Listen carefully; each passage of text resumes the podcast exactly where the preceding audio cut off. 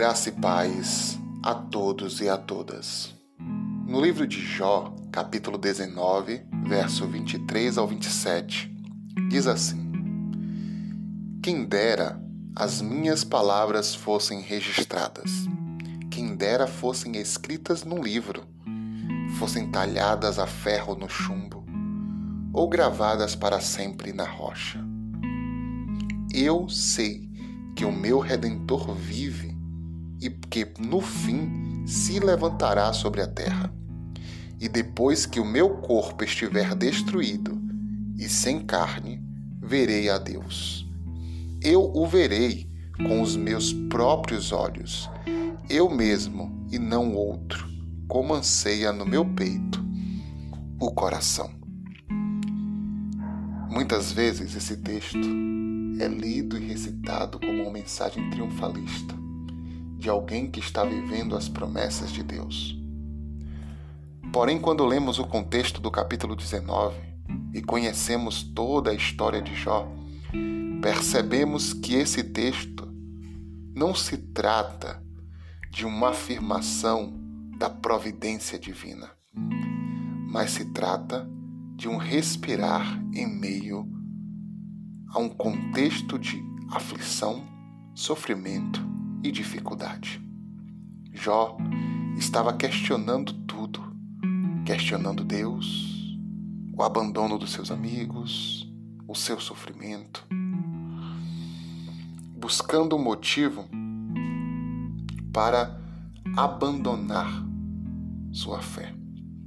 Mas mesmo em meio a todo esse cenário de dor, em um momento de lucidez, Jó lembra-se do que o sustenta, da fé que guarda em seu coração e pede que essas palavras sejam gravadas em algo que não possa ser apagado, no ferro, talhado na rocha ou em um livro, para que, mesmo em meio ao sofrimento, ele nunca esqueça daquilo que ele crê, que ele sabe que o redentor dele vive.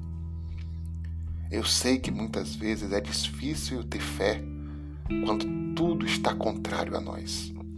Eu sei que muitas vezes é difícil declarar uma, uma mensagem de confiança quando o sofrimento assola, quando a dor aperta, quando o cenário não mostra nenhuma possibilidade de melhora. Porém, assim como Jó, mesmo em meio a todo o cenário contrário, devemos reacender a fé, gravar isso em nossos corações, como está escrito lá em Salmos, gravar em nossos corações para que não esqueçamos naquilo que é a nossa confiança. Devemos lembrar que o nosso Redentor vive. Ele vive ele cuida de nós, Ele zela dos seus, Ele está ao nosso lado em toda situação de dor. E no momento certo, Ele se levantará ao nosso favor. Nós devemos entender que isso não é mera declaração, isso não é palavra da boca para fora, mas isso é a confiança em um Deus que nos ama tanto que entregou o seu próprio Filho para morrer por nós. Um Deus que nos ama tanto que nunca nos deixa só, mas nos enviou o Consolador que está sempre conosco. Um Deus que nos ama tanto que em Gênesis Apocalipse ele passa declarando seu amor e o seu cuidado pelos seus. Nós devemos ter em mente e sempre nos lembrar de que a nossa vida pertence a Deus. E que Deus está cuidando de nós.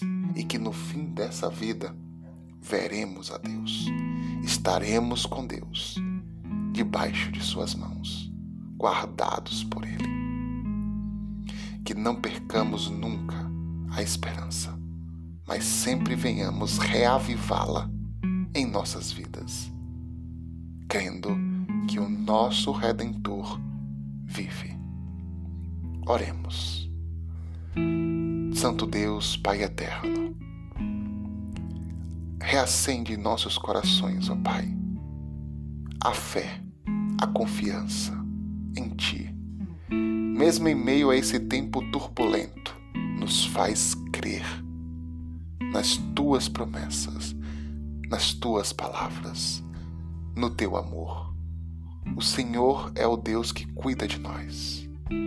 Pai, te pedimos, continua cuidando e não nos deixe, ó Pai, sermos sufocados pela dor, pelo sofrimento, pelo contexto contrário, mas que venhamos romper em fé, crendo no Autor e Consumador de nossas vidas, no nosso Redentor que vive e se levanta em nosso favor. Em nome de Jesus. Amém.